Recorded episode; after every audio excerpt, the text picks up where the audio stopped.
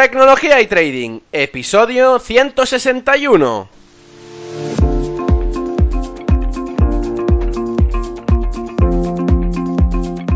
Muy buenos días a todos, bienvenidos un día más a este podcast y canal donde se trata todo lo relacionado con el trading financiero, la informática y por tanto la combinación de los dos, el fintech. Aquí tratamos de técnicas, algoritmia, estrategia, noticias y muchas cosas más. Por eso solo puedo deciros bienvenidos a Tecnología y Trading. Programa 161 en este viernes 6 de abril del 2018. Y como ya sabéis, ahora el formato ha cambiado un poco y es que no lo hago cada viernes, es decir, los podcasts los he retrasado para hacer un podcast cada dos semanas, cada 15 días.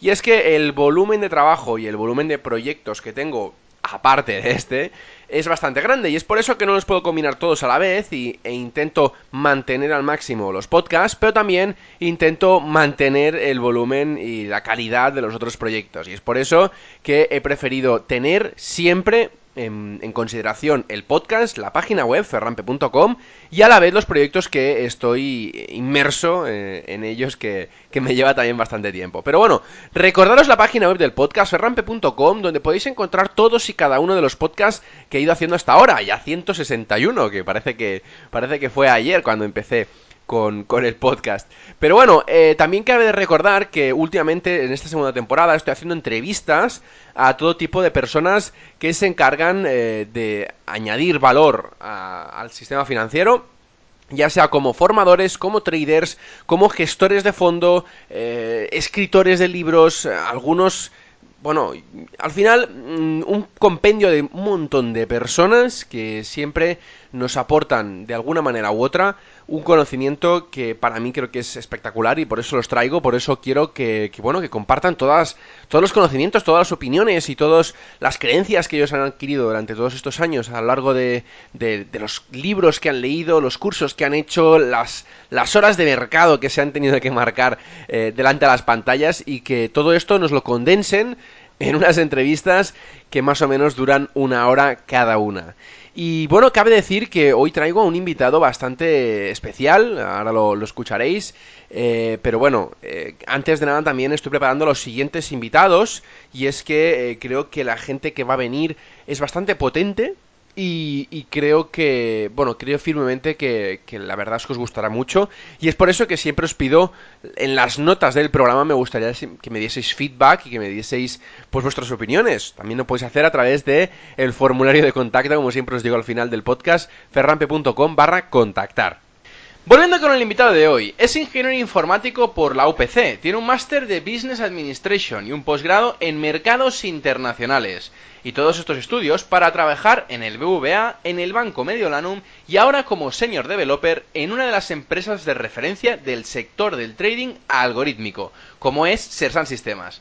Él es Alejandro Lucas. Muy buenos días, Alejandro. Buenos días, eh, Ferran. Encantado de estar aquí contigo. Bueno, primero de todo, muchas gracias por venir al programa. Y la verdad es que hacía tiempo que no hablábamos y ha sido, pues la verdad, un verdadero placer volver a contactarte. Para aquellos que no lo sepan, Alejandro y yo nos conocimos hace bastante tiempo y coincidimos en un proyecto que al final pues no se dio como se debía y cada uno pues tomó su camino. Pero bueno, no quiero avanzar nada y es que para aquellos que no sepan quién es Alejandro, eh, me gustaría que, tú mismo nos contaras, eh, bueno, pues un poquito de ti, de, tus estudios y de tu carrera profesional algorítmica de trading hasta ahora. Ah, bueno, pues yo soy un chico de la provincia de Zaragoza que vino a estudiar a, Barcelona por, por vocación en aquella época la carrera de ingeniería informática no estaba en muchos sitios. Entonces ya me vine para aquí con 18 añitos, ¿no? Eh, lógicamente, después de terminar la carrera, empecé a trabajar en consultoría de sistemas de información, desarrollando aplicaciones para, bueno, en empresas de consultoría grandes y para grandes clientes. Y bueno, como soy muy aficionado a las finanzas y al mundo de la inversión, pues también evolucioné hacia el, bueno, hacia el área de, las finanzas, ¿vale? Trabajando en cajas de ahorros y bancos. Y al final, bueno, un poquito la unión de estas dos eh, pasiones eh, te lleva a su nexo de unión que es el, el trading algorítmico, ¿no? Entonces, primero por mi cuenta, eh, pues haciendo cursillos, leyendo libros, empecé a formarme, también conocí a algunos traders profesionales con los cuales colaboré mucho tiempo y conservamos una gran amistad. Pues bueno, empecé pues eh, su sistema de operativa, yo les ayudaba a mecanizarlo, mientras ellos pues aprovechaban de que yo les desarrollaba cosas, ¿no? Eh, después, bueno, eh, hicimos Advanced Trading Systems, la aventura profesional en la que coincidimos y que fue un poquito el punto de lanzamiento y bueno, mira, en su momento pensé emigrar a Inglaterra a trabajar en el sector, ya que bueno, ya sabes que allí está el 90% de, de lo que se mueve en Europa, pero mira, eh, supe que Sergi Sánchez para Sersan buscaba cubrir una plaza más o menos de mi perfil, hablé con él y aquí estoy. Bueno, ¿estás contento o qué? Sí, sí, muy contento, muy contento. Eh, la verdad es que lo perseguí durante mucho tiempo, el paso al, área del trading algorítmico, y al final lo conseguí, ¿no? O sea que sí, sí, muy contento. Bueno, eh, llevas casi dos años en Sersan. Este, entrevisté a Sergi Sánchez hace un tiempo y nos contó uh, muy abiertamente lo que hacíais en, en la empresa. Y, realmente es, fascinante porque lleva muchos años en este sector y, y es que creo que, que bueno, eh, es como pocos eh, los que han habido en, en, en, España eh, lo que está haciendo a nivel algorítmico, ¿no? Eh, pero me gustaría que nos dieras un poco más de detalles de qué tipo de sistemas algorítmicos hacéis y en qué plataformas. De acuerdo. Ah, bueno, como tú sabes, eh, somos el, el, partner de TradeStation en España. Entonces, lo que digamos que es de nuestra propiedad intelectual, lo desarrollamos bajo la plataforma TradeStation. Esto no quita que, bueno, aprovechando pues que conocemos otros lenguajes de programación, otras plataformas y que es una línea de negocio interesante el hecho de hacer sistemas automáticos para terceros, pues eh, quiero decir, si alguien nos pide que le hagamos que le automaticemos su operativa para MetaTrader, para Ninja Trader o casi para cualquier otra plataforma podemos hacerlo, ¿de acuerdo? Pero bueno, nuestra plataforma, la plataforma base con la que trabajamos es TradeStation. Y los sistemas, pues son sistemas bastante robustos, bastante sencillos, en muchos casos en time frames largos, ¿vale? Que es lo que no hacen muchos, muchos, bueno, muchos traders o muchos scalpers. Pero bueno, nosotros buscamos la robustez y la sencillez. Eh, por supuesto para todo tipo de activos, ¿eh? eh futuros sobre índices, divisas, materias primas, etc. Claro, Alejandro, eh, claro, pero supongo que, os, os, centraréis en un, bueno, eh, en un sistema o en una plataforma concreta. Antes me decías TradeStation. Eh, ¿Por qué exactamente en TradeStation? Bueno, TradeStation, en mi modesta opinión, es la plataforma más completa. ¿eh? O sea, piensa que a la hora de optimizar, si tú quieres, entro aquí en temas un poquito técnicos, ¿de acuerdo? Pero si tú quieres look inside bar backtesting y quieres hacer wall forward optimization, quieres hacerlo además con una cierta rapidez eh, de cara a optimizar sistemas, que quizá eh, es el proceso más importante en realidad, ¿vale? Eh, es, realmente es mucho más complicado optimizar y, y, descubrir cuando una estrategia es robusta que no realmente desarrollarla, ¿de acuerdo? yo creo que TradeStation es la plataforma más, más recomendable, más recomendable. Y ahora, bueno, eh, ya nos adelantó un poco Sergi que estabais con MetaTrader 4. Eh, ¿Por qué habéis decidido incluirla ahora en, en, vuestro, en vuestra amalgama de, de productos a ofrecer? Sí, bueno, eh, realmente la razón fue empezar a publicar sistemas en Darwinex. Eh, bueno, empezamos con la idea de, de hacerlos sobre futuros, pero en fin, ellos también se rechazaron, se retrasaron un poquito en, en la publicación de, en, dar la posibilidad de hacer sistemas para futuros sobre plataforma Darwinex y bueno, pues al final terminamos tomando la decisión de desarrollar sistemas también para, para MetaTrader. Es, básicamente el origen era para, para poder estar en Darwinex, que es una plataforma, pues, claro, en la que consideramos estratégico para la empresa estar. Aparte, claro, eh, trabajar sobre Forex o CFDs, pues te da una escalabilidad da acceso a una amalgama de clientes eh, mayor que la de los futuros. Alejandro, ¿se ha cortado, creo? No, no, no, no se corta, no se corta. No. ah, vale, vale. Que decías que, que, daba una amalgama a los clientes. Sí, sí, no, quiero decir que, que te da acceso a un mayor número de, clientes porque es más, más escalable al final sobre productos, digamos, derivados de los derivados, pues claro, eh, con menos dinero puedes abrir una cuenta. Eh, de cara a hacer money management, pues es mucho más granulable, ¿no? Que no operar sobre futuros, que al final, eh, si quieres hacer, si quieres recomendar seriamente a la gente que opere en futuros, pocos sistemas necesitan menos de, pongamos, 25.000 euros para, trabajar, ¿de acuerdo? Si, si tú quieres seriamente decirle a alguien que con un 95% de posibilidades no puede tener una pérdida superior a un 20 o un 30%, que es lo máximo que tolera la gente. Pues claro, le puedo decir a alguien, opera un sistema de futuros con 5.000 euros, pero si puedes tener una pérdida de 2.500, eh, nadie sigue operando si ha perdido la mitad de su capital, ¿de acuerdo? Y esto es muy probable cuando operas en futuros. No, no, está claro, está claro. Eh, y bueno, habéis supongo encontrado diferencias bastante notables entre la plataforma, entre MetaTrader 4 y, y TradeStation. Eh, mm, ¿Qué destacarías tú? Son muy diferentes, claro, son muy diferentes. Ah, son diferentes en cuanto a concepto.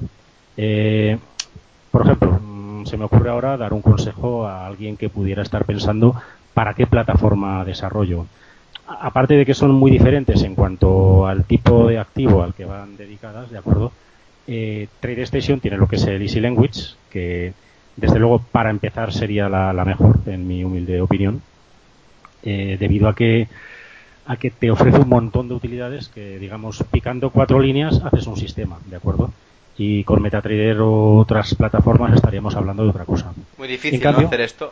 sí, sí, sí, sí, sí, sí. Es como más como un lenguaje más de alto nivel el Easy Language, ¿vale? Siendo un tercera generación conceptualmente, pero es mucho más declarativo, eh, mucho más. Tú le dices que quieres y él ya se apaña cómo hacerlo, que no un lenguaje más manipulativo que tú le tienes que decir cómo quieres que te lo haga y por lo tanto tienes que darle más, más explicaciones, ¿no? Claro. Eh, estoy, estoy hablando eh, pensando en gente que no sé, que no supiera programar y quisiera entrar a, a meterse en esto, ¿de acuerdo? Claro, claro, claro, no, no, es normal. Eh, bueno, ¿y cómo os va por Darwinex, por cierto? Porque esto, eh, ya claro, si, si habéis empezado a moveros hacia esta plataforma por la utilización de este broker, eh, ¿qué feedback tenéis de este broker? Pues la verdad es que de momento muy bien. nada más entrar, pudimos migrar lógicamente el resultado de, en cuentas reales de nuestros sistemas, por lo tanto ya, ya partimos con un scoring muy alto eh, prácticamente desde el primer día teníamos inversores y de momento ahí estamos pensando en empezamos publicando resultados, o sea, perdón, eh, haciendo trades de solamente un par de sistemas, pero ahora estamos pensando en bueno, en ampliar capital y en, meter sistemas nuevos a la cartera. ¿Sabes que sabes cuál es el, el Darwin para poder echarle un vistazo? Sí, sí, SYO. SYO, muy bien. Correcto. Pues bueno, le, daremos. Sí, échale un vistazo. A ver, como tú sabes, pues van fluctuando. Además, cuando llevas tan poquito tiempo cotizando, si tienes una operación mala. De hecho, por ejemplo, bueno, la caída de las bolsas de, de primeros de febrero, creo recordar que fue, nos pilló, ¿vale? Y aquello, pues también supuso un poquito de fluctuación en, el, en la cotización. Sí. Pero sí, sí, sí, estamos ahí muy bien valorados. Muy bien, muy bien. Como concepto, la empresa me parece genial. Eh, me parece una idea genial. Eh, bueno, es que yo creo que, por eso están triunfando y que al final, bueno, yo creo que, que van a recibir todo lo que realmente se merecen, desde mi punto de vista. Y tanto. Sí, sí. Bueno, eh, la, la pregunta básica que siempre hago a, cualquiera a cualquier persona que, está relacionada con el trading es si os habéis centrado en, desarrollar eh, sistemas algorítmicos para activos concretos. Es decir, eh, si tenéis algunos pues favoritos, tanto sea pues índices, acciones, es decir, un producto financiero, y dentro del producto financiero, ¿qué activos eh, soléis utilizar como base para vuestros algorítmicos, para vuestros tradings algorítmicos? No, no tenemos especial predilección por ni por ningún tipo de activo ni por ningún activo, ya te digo, o sea, desarrollamos sistemas, mira, pues eh, DAX, SP500, Nasdaq, el bono alemán, eh, las divisas, el oro, el petróleo, quiero decir, estamos pensando en aplicar algunos sistemas nuevos al Dow Jones, al CAC, quizá alguna materia prima de las de las menos trilladas, por decirlo de alguna forma, No, no, no hay ningún, no hay ningún, no hay favoritismo por ninguno de ellos. Luego, no sé, luego cada uno puede tener sus, bueno, ya sabes, puede tener sus preferencias o, o saber que según qué time frames o según qué activos es mejor ser tendencial o antitendencial. Pero en cuanto al tipo de, al tipo de activos no, no hay una especial predilección. Sí que en cuanto a la forma de, de operatoria, pues quizá tengamos más tendencia a la operativa tendencial, valga un poquito la redundancia. Pero en cuanto al tipo de activos, realmente no. Eh, de todo un poquito, porque además una de las bases de esto ya sabes que es eh, la diversificación. O sea, sí, sí, sí, sin duda. Entonces, claro, eh, muchos activos, muchos timeframes y muchas estrategias. Eh, claro, hay que evolucionar hacia el concepto más cartera, ¿no? Sí, sí, no, sin duda. Eh, y bueno, antes de empezar con, con Sergi, eh, yo ya sé que habías desarrollado algunos sistemas en, Sí. en otras plataformas, que en- bueno, a veces MetaTrader también, pero sobre todo en Ninja Trader. ¿Ha cambiado mucho el modo en el que lo haces ahora? Es decir, el proceso. Mm, No, el proceso creativo no. Y la plataforma... mm, Hombre, la verdad es que antes de venirme a Sersan nunca había desarrollado para, para MetaTrader. Es verdad que yo era un fan de Ninja, ¿no? Lo sigo siendo, ¿eh? También es una muy buena plataforma. Pero, a ver, por ejemplo, yo creo que he cambiado más en la forma de optimizar, ¿vale? Que aquí es donde sí que realmente yo tenía, creo, algunas carencias y, y creo que he mejorado mucho que en la forma de desarrollar. O sea, antes te comentaba que la optimización y la y la búsqueda de la robustez es quizá el proceso más complejo, ¿no? O sea, y en esto, pues sí que es verdad también que la plataforma pues te da cosas que no, no te daba el Ninja, porque la versión antigua del Ninja intentabas hacer un wall forward y a veces funcionaba, a veces no, ¿sabes? Eh, lo que lo que sí que digamos eh, no sé cómo decirlo exactamente, ¿no? He adquirido un conocimiento académico, una metodología, una una sistematización es en el proceso de, de optimización de sistemas. En esto, desde luego, no tengo nada que ver con el que era hace dos años. ¿Por qué? ¿Qué, qué ha cambiado? ¿Cómo lo hacías antes y cómo lo haces ahora? No, pues que antes era como un poquito más discrecional, ¿no? Haciendo un poco el, el, eh, joder, eh, la metáfora, ¿no? Eh, antes era como más discrecional y ahora soy como más sistemático. O sea, claro, hacemos más cosas, evidentemente optimizamos los sistemas, siempre buscando la robustez por diferentes criterios, algunos más cuantitativos, algunos más cualitativos, miramos gráficos de zonas de, de, parámetros en las cuales, eh, intentando evitar el efecto barranco, ¿no? O sea, claro, un juego de parámetros que te vaya muy bien, pero el que sería más o menos parecido te va muy mal. Eh, también hacemos el wall forward, o sea, nos aseguramos de, intentamos asegurarnos en la mayor medida posible, que la seguridad absoluta no existe, ¿no? De que algo que funcionó bien en el pasado, pues pueda funcionar bien en el futuro. Yo no, no lo hacía tanto, esto no lo hacía tanto. Era como más, más intuitivo, ¿no? Más, más autodidacta y menos, menos sistemático en mi forma de hacerlo. ¿Y tú crees que, bueno, su- supongo, tú crees no, seguro que Sergi te ha, te ha guiado en este sentido, ¿no? Sí, sí, sí, claro, claro. Sí. Muy bien, muy bien, muy bien. Eh, bueno, entonces, aparte de la optimización, ¿el resto del proceso no ha cambiado nada? Mm, Realmente no. O sea, yo cuando creo algo, eh, no sé, soy bastante autodidacta, por ejemplo. Eh, bastante autodidacta. O sea, no, nunca he visto un sistema. Bueno, tampoco es exactamente cierto, ¿no? Lógicamente, cuando alguien me habla de un sistema o lo veo, lo, eh, pocas veces me resisto a programarlo y probar si más o menos funcionaría, ¿no? Pero soy, en esto soy bastante autodidacta. O sea, por ejemplo, una cosa que a mí me encanta hacer es trabajar con el volumen. O sea, inventarme fórmulas sobre el volumen, ¿de acuerdo? Las cosas más raras que te puedas imaginar, ¿no? Sí, sí. pero, pero sí, sí, o sea, se me ocurren cosas muy raras. Pero, pero escucha una cosa, ¿nos podrías definir un poquito el, el proceso, los pasos que sigues desde el inicio de la creación de un sistema? Eh, tanto sea, pues mira, tengo esta idea, vamos a ponerla en práctica, vamos a programarla, vamos a optimizarla, a hacer el backtest adecuado y después a ponerlo en real. Estos pasos, ¿Nos los podrías definir?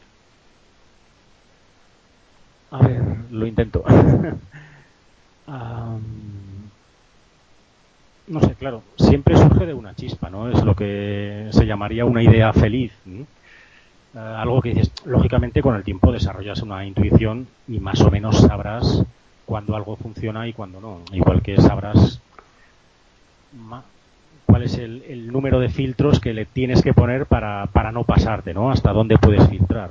Que muchas veces también hasta dónde puedes filtrar depende del time frame. O sea, por ejemplo, claro, lógicamente, si tú quieres hacer muchas operaciones al día, en un time frame pequeñito, eh, tienes que batir a las comisiones. Y en claro. Plazos pequeños eh, es complicado. O sea, al final hay que filtrar. Tienes que correr el riesgo de sobreoptimizar, ¿no? pero mm, es algo completamente intuitivo, no sé, o sea, tengo una idea feliz, digo, esto puede funcionar y, no sé, o sea, puede tener que ver con una formación de velas, puede ser una función cuantitativa sobre, sobre los máximos y mínimos del precio, puede tener que ver con el volumen profile o algún tipo de cálculo sobre el volumen y a partir de ahí, pues, eh, bueno, pues le añades lo modificas, lo modificas hasta que lo, lo haces funcionar, por decirlo de alguna forma, ¿no? Pero no sé si sabría describir el proceso, porque al principio la chispa es creativa. O sea. Claro, pero tú imagínate que ahora eh, tienes el sistema desarrollado, eh, lo empiezas a, a backtestear y, encuentras, pues bueno, que, es, que es adecuado, ¿no? Eh, adecuado en el sentido de que, bueno, pues cumple con tus ratios.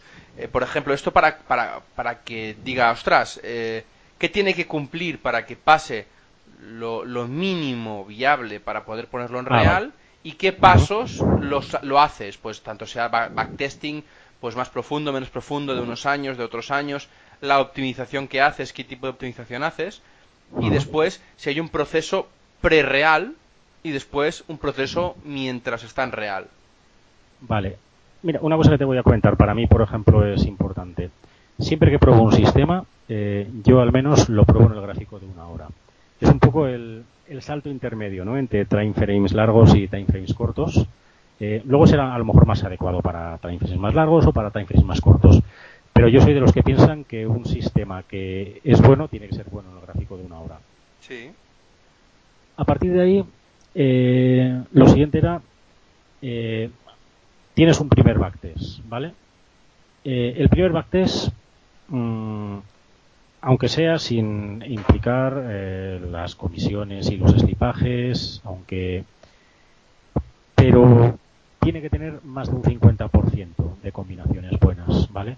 O sea, así ya tienes que, que dices, bueno, aunque no me ponga a filtrar, ¿sabes? Eh, aunque sobreoptimice, tengo un, más de un 50% de posibilidades de ganar, sí. ¿vale? O sea, decir, no sé, si tengo, lógicamente, si el número de combinaciones se te dispara, tu, tu optimización ha de ser genética, pero genética o exhaustiva, no sé, si te salen 50.000, eh, aunque sea ganando un céntimo por operación, más de 25.000 tienen que ganar dinero. Y a partir de aquí es cuando ya empiezas a ajustarlo, ¿de acuerdo? Otra cosa que es importante, por supuesto, es que cuando haces el forward optimization, eh, la robustez sea alta. Y alta es, estamos hablando de más del 50%. Si no, mm, difícilmente vas a conseguir resultados en real eh, como los que has conseguido en tu backtest. Eh, estos serían los criterios. Y luego, por supuesto, eh, se trata de buscar un consenso del rendimiento del sistema en diferentes funciones de ajuste, ¿no? O sea, pues el dinero, por decir alguna, el dinero, la Perfect Profit Correlation, o los ratios de Banzar o, o el Trade Station Index, o sea, ratios de los que, que dices, bueno, por una parte cuantitativos, eh, dinero puro, por otra parte cualitativos, el profit factor o, eh, recovery factor y, y bueno, pues este sería el proceso realmente. Muy bien, y cuando una vez una vez ya tenéis el sistema bien montado y bien optimizado, eh, lo ponéis durante unas semanas a, a, probar como si fueran real o os mm. lanzáis directamente a real? Depende.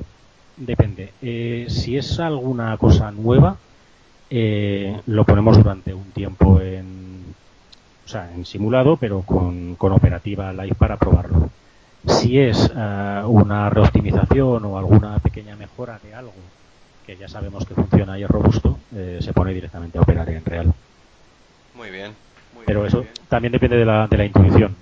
O sea, de la intuición o de, de que sea algo que ya sabes que está funcionando, o sea, no necesitas probar la robustez porque ya la conoces, va directamente a, explotación en real. Eh, de la otra forma, pues, pues claro, lo haríamos, lo observaríamos funcionar durante un tiempo, porque así no, mm, no sé cómo decirlo, le coges el feedback, ¿no? Si lo estás viendo operar en real, no, no es lo mismo que tener una optimización, pero, pero no lo estás viendo funcionar, y entonces a lo mejor, pues viéndolo en live, eh, le descubres cosas que antes no lo habías descubierto. Claro, claro, claro, claro. Y entonces una cosa, cuando, cuando el robot ya lo tenéis en, en real, eh, ¿cómo vais adaptándolo para que siga funcionando de la misma manera? ¿Lo vais reoptimizando cada cierto tiempo o una vez ya creado ya no lo tocáis? No, no, se reoptimiza cada cierto tiempo. Cada cierto tiempo. Esto también es intuitivo, depende de cómo vayan yendo, depende también del tiempo que tengamos. pero, pero normalmente lo que se hace es los que llevan más tiempo por X y o Z han pasado un drawdown, eh, se reoptimizan para, bueno, pues para que tengan en cuenta este drawdown a la hora de, tomar decisiones sobre el riesgo que pueden tomar los sistemas o, o, intentar averiguar cómo lo hubieran podido evitar. Eh, cada cierto tiempo se reoptimizan siempre, todos, todos. Bueno, muy bien, muy bien.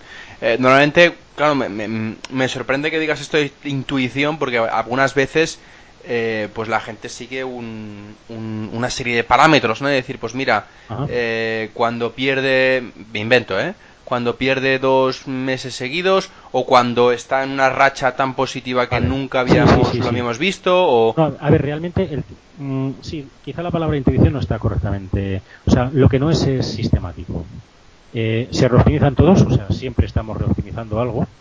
Lo normal es hacerlo con los que llevan una, un juego de parámetros más antiguo o en otro caso, eh, claro, se optimizan desarrollos nuevos, pero claro, esto no entraría dentro del proceso de reoptimización, o los que han pasado un drawdown recientemente, o incluso están en drawdown y por lo que sea, pues mira, han dejado de funcionar bien y vamos a buscar otra, otra zona en la que se muevan mejor pero sí que es cierto que es sistemático el proceso de estar continuamente reoptimizando, pero no hay unas reglas de decir, no, eh, dos meses de pérdidas lo reoptimizamos, eh, o cada año lo reoptimizamos. Vale, o sea que es un poco también a medida que vais viendo y, y, bueno, viendo la necesidad que, que tiene cada robot, digamos, ¿no?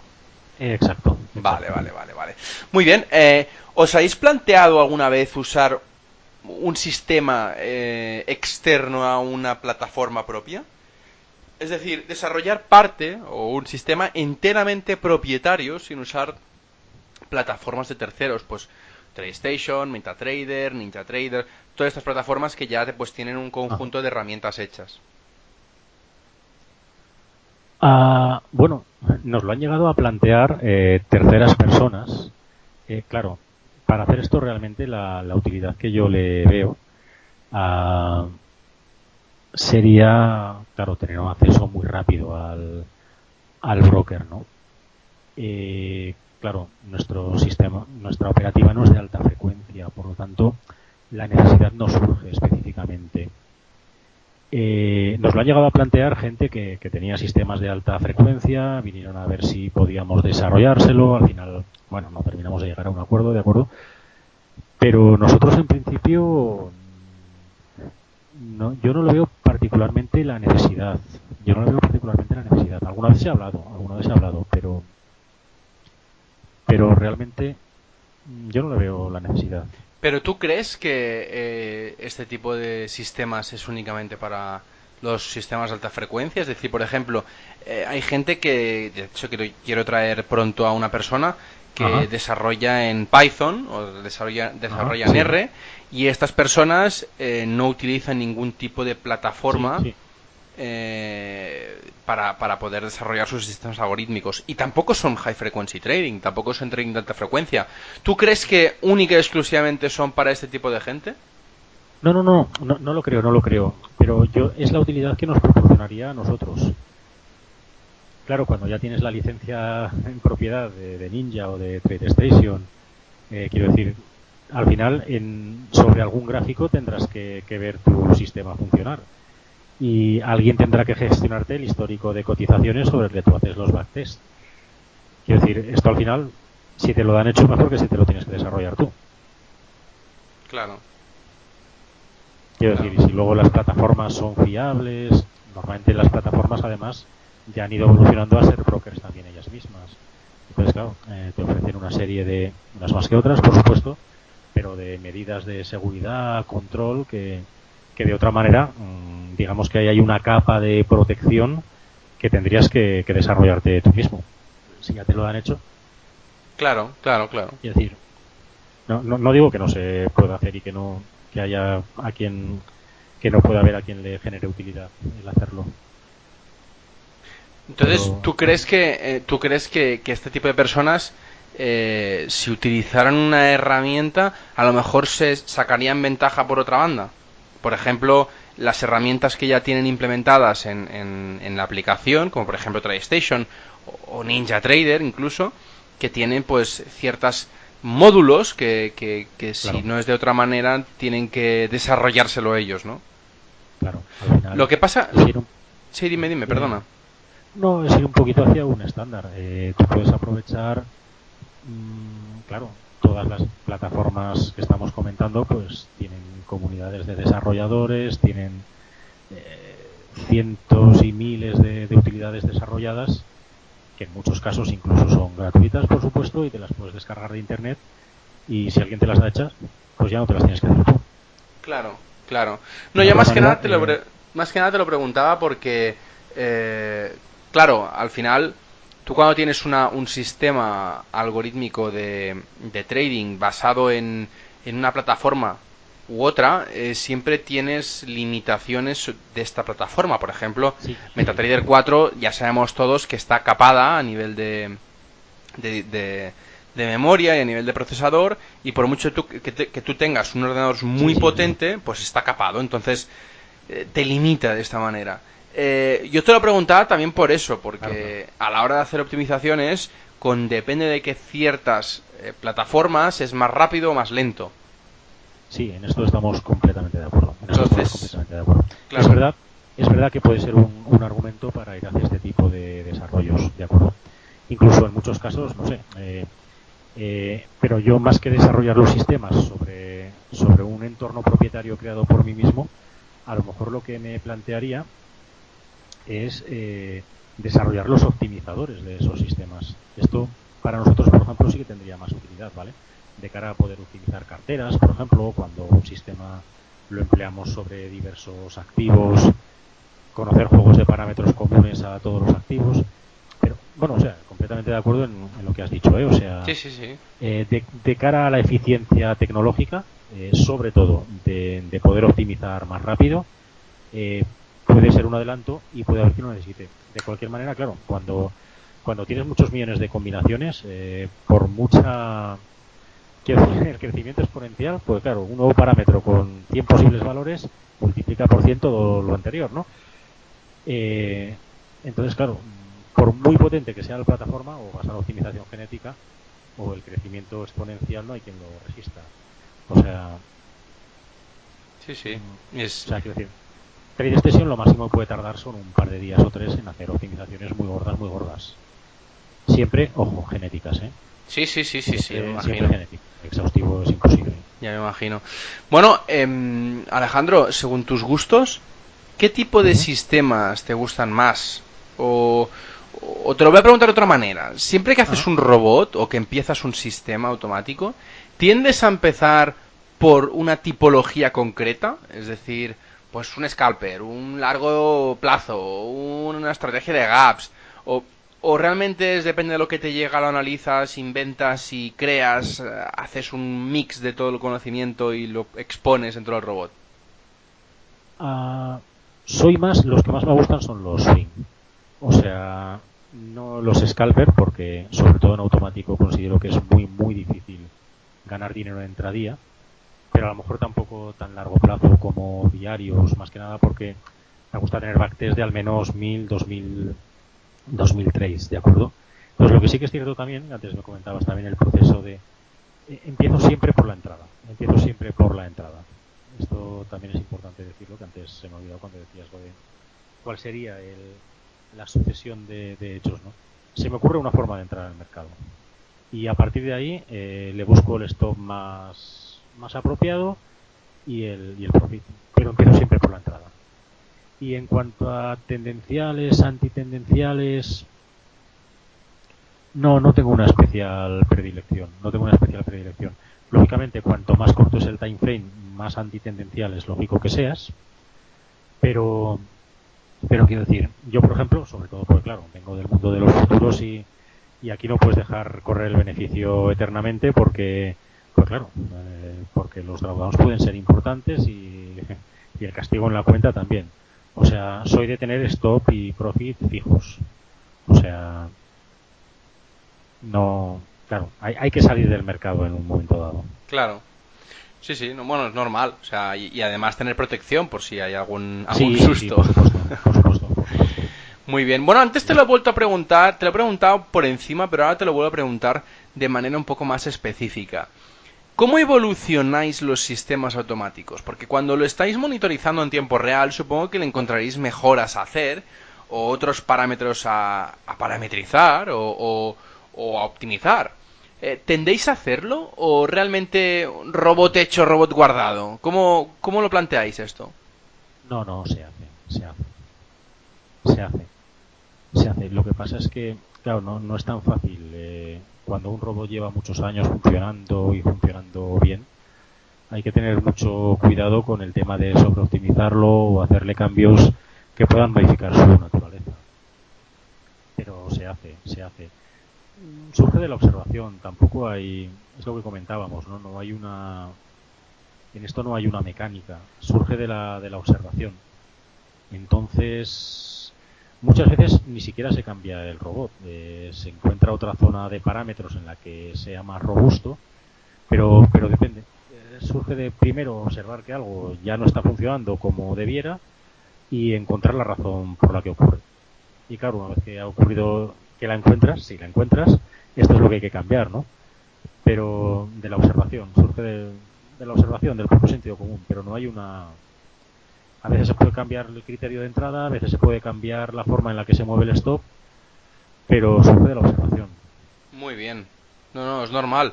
Lo que pasa que al final también pasa eso, ¿no? Que a veces encuentras un, un filtro que es muy apropiado para todos los tendenciales, entonces revisas todos los algoritmos eh, tendenciales que tienes funcionando y si pones ese filtro, a veces te das cuenta que incluso lo mejora, ¿no? No sé si te ha pasado esto. Sí, sí, sí, tanto y tanto. Eh, no sé, por ejemplo, eh, en vez de poner un stop por ATR, pues dices, no, mira, voy a probar la raíz cuadrada del ATR, ¿no? Que tiene un, una curva más, más suave.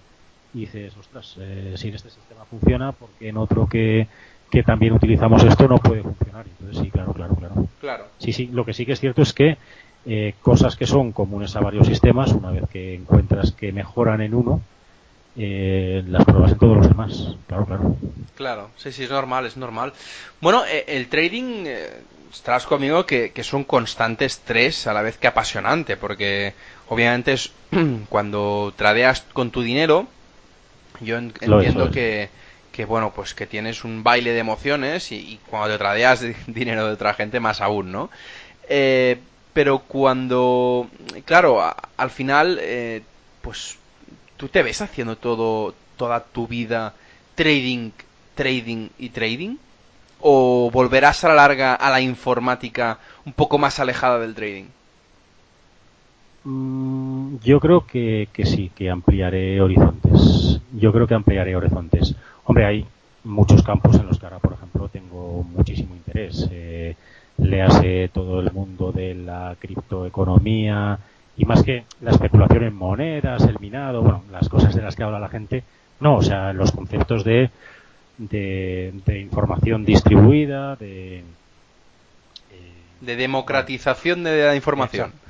Eh, y, la, y la tecnología que, que, que soporta esto, ¿no? por supuesto, hacia aquí hay que ir. Y luego hay, hay otro segundo campo que me apasiona, que este sí que tiene bueno, el otro también, ¿eh? tiene mucho que ver con el tema del trading, es el tema de la inteligencia artificial. O sea, también es algo en lo que hacia donde me gustaría evolucionar. Sí, sí. O sea, no, me planteo hacer sistemas automáticos toda la vida.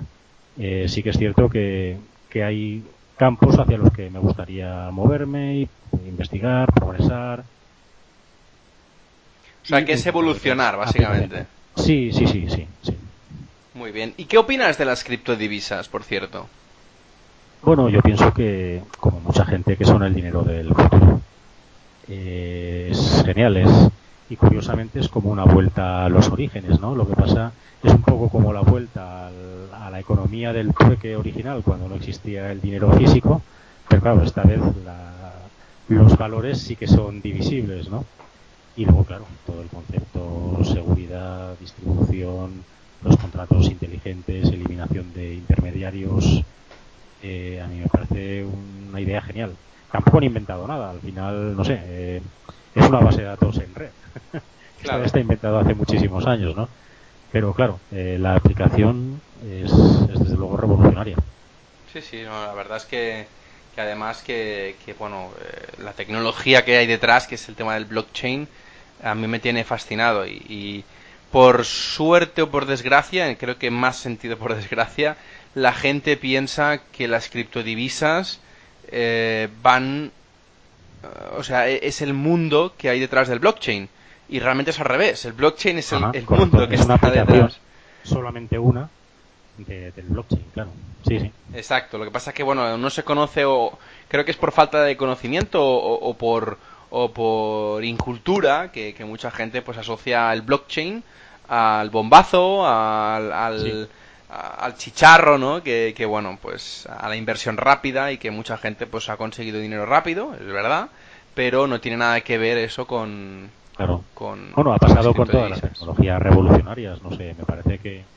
Claro, mira el crash de Internet, ¿vale? Pues sí, fue una burbuja, un bombazo, petó, pero 20 años después me parece que las 10 empresas más grandes del mundo ya son empresas de Internet, ¿no? Pues aquí seguramente estaríamos hablando lo mismo. Lo que pasó, no sé, me parece que fue en los años 60, ¿no? Cuando la aviación comercial empezó a expandirse, claro, esto también era una revolución. Y todas las aerolíneas valían, tuvo una burbuja en la bolsa de las aerolíneas. Pues con esto pasará lo mismo, pero no sé, yo creo que dentro de 20 años las 10 empresas más grandes del mundo tendrán que ver con la criptoeconomía. Sí, sí. Y eso está clarísimo. Bueno, está clarísimo, no lo sé, ¿no? pero creo que sí. Bueno, ya veremos, esperemos que lo podamos vivir y que lo podamos, que podamos retomar este podcast y, y ostras, pues mira, Alejandro, cuando lo dijo, acertó. Bueno, em, como supongo que ya sabes, todas las entrevistas las acabo con, con recomendaciones de libros. Y es que me gustaría que nos recomendaras tres libros para, bueno, pues que, te hayan sorprendido que, o que realmente creas que puedes recomendar a todos y cada uno de los, de los que nos escuchan, ¿no? Eh, ¿Qué tres libros nos recomiendas? Déjame pensar. Tres libros sobre trading, por supuesto, claro. Sí, sí, sí. Ah, Relacionados con el trading o, con el psicotrading o con la programación. Este libro, ¿qué tal? Eh, uno que me, que me sorprendió, no es un libro de trading, pero si no me equivoco era Gustave Le Bon, el que escribió lo de psicología de las masas, que decía, mm. no sé si era eh, Costolani el que decía que era el mejor libro de trading que había leído y, y no es un libro de trading, pero para entender cómo se comporta el, el pequeño inversor y los ciclos en los mercados financieros es muy útil. Aunque bueno, se puede resumir relativamente rápido, al final lo que tienes que entender es que todo es un ciclo, que nada es lineal, ¿no? Ah, es, escribe sobre trading, pero para mí es, son tremendas lecciones de, vida. Los libros que escribe el psicólogo, el Brit Stenbarger, quiero recordar que es uh, uno psicología del trading y otro es eh, el segundo, todavía su segundo libro es todavía mejor que el primero. Es un libro práctico, son, son lecciones de un psicólogo, pero que son, son lecciones de vida, o sea, son por supuesto validísimas para el trading, pero para mí eh, aplicables a cualquier otro ámbito de la vida. Es genial ese libro y un tercero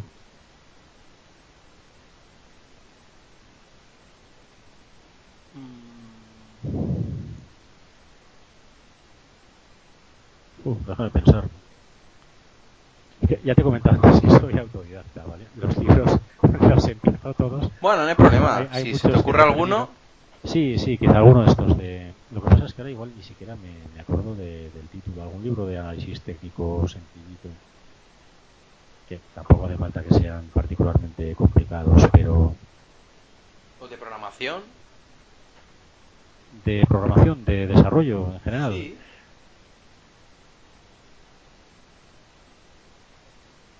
Pues tampoco te sabría decir ahora un libro, digamos, emblemático, ¿no?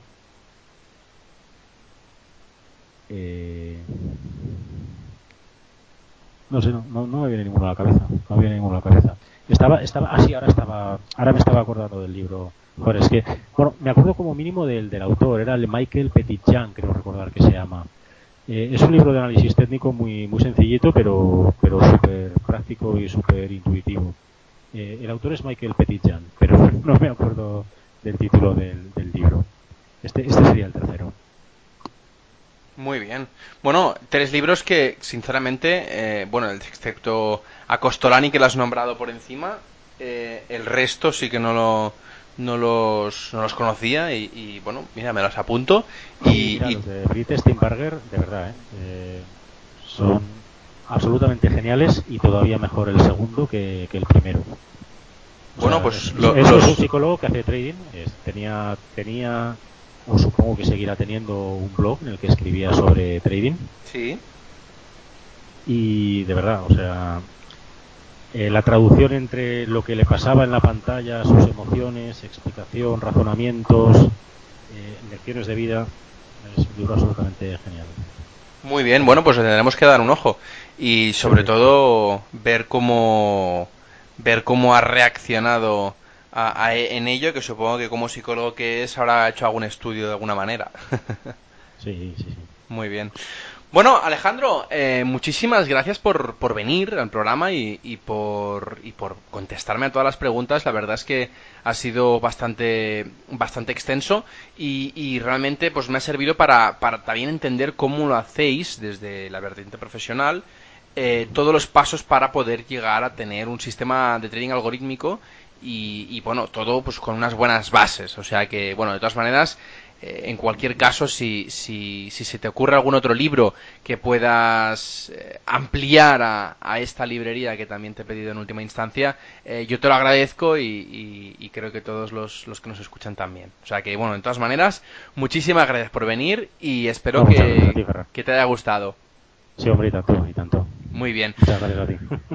Bueno, eh, para la gente que le han surgido dudas o preguntas de lo que nos ha contado Alejandro, podéis hacérmelas llegar cuando queráis al formulario de contacto de la página web ferramp.com barra contactar. Y antes de despedirme, como siempre os pido, suscribiros al canal de iVoox y iTunes y aparte, darme un me gusta o 5 estrellas para hacerme un poco más feliz. Muchas gracias a todos y hasta dentro de dos viernes.